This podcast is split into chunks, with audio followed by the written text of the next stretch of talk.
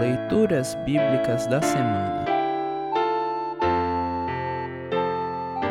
A leitura da Epístola para o quarto domingo após Pentecostes está registrada em 2 Coríntios, capítulo 6, dos versículos 1 a 13. Para compreender melhor este trecho, ouça esta breve introdução.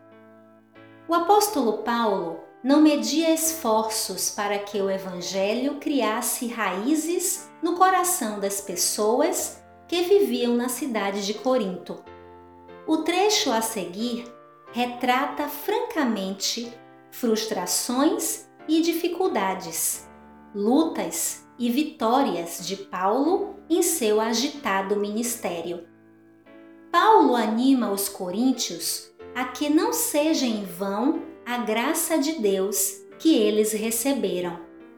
E para que não se corra o risco de perder a graça, adiando uma caminhada mais comprometida com Deus, Paulo lembra que hoje é o dia de ser salvo.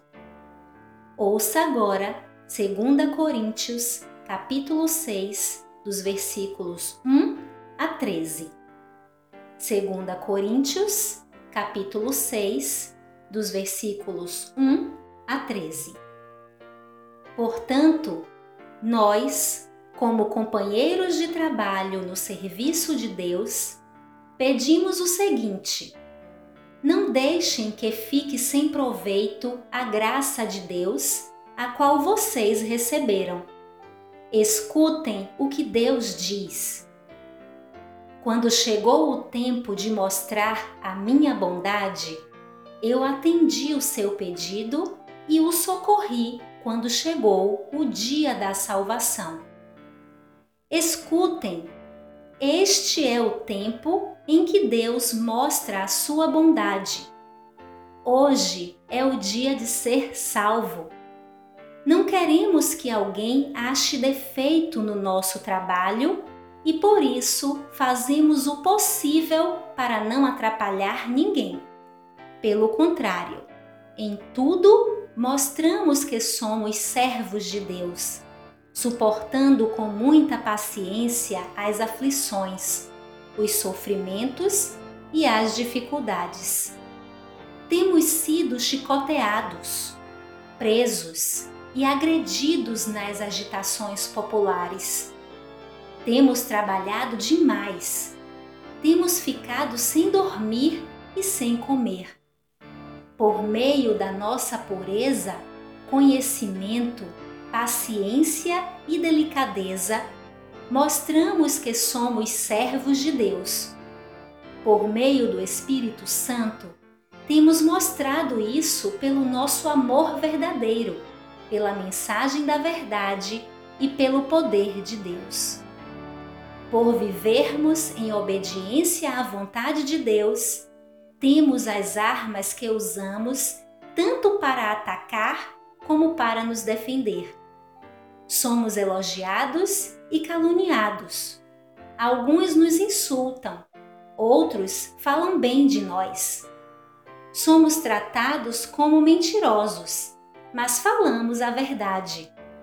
Somos tratados como desconhecidos, embora sejamos bem conhecidos de todos.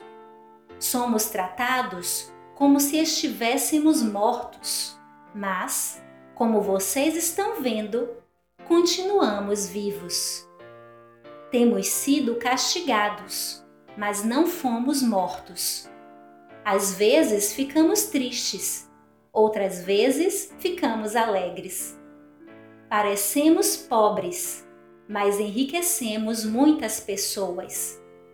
Parece que não temos nada, mas na verdade possuímos tudo. Queridos amigos de Corinto, temos falado francamente e temos aberto completamente o nosso coração para vocês. Não temos fechado o nosso coração. Vocês é que têm fechado o coração de vocês para nós.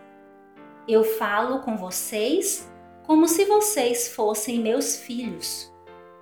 Tenham por nós os mesmos sentimentos que temos para com vocês e abram completamente o coração de vocês para nós.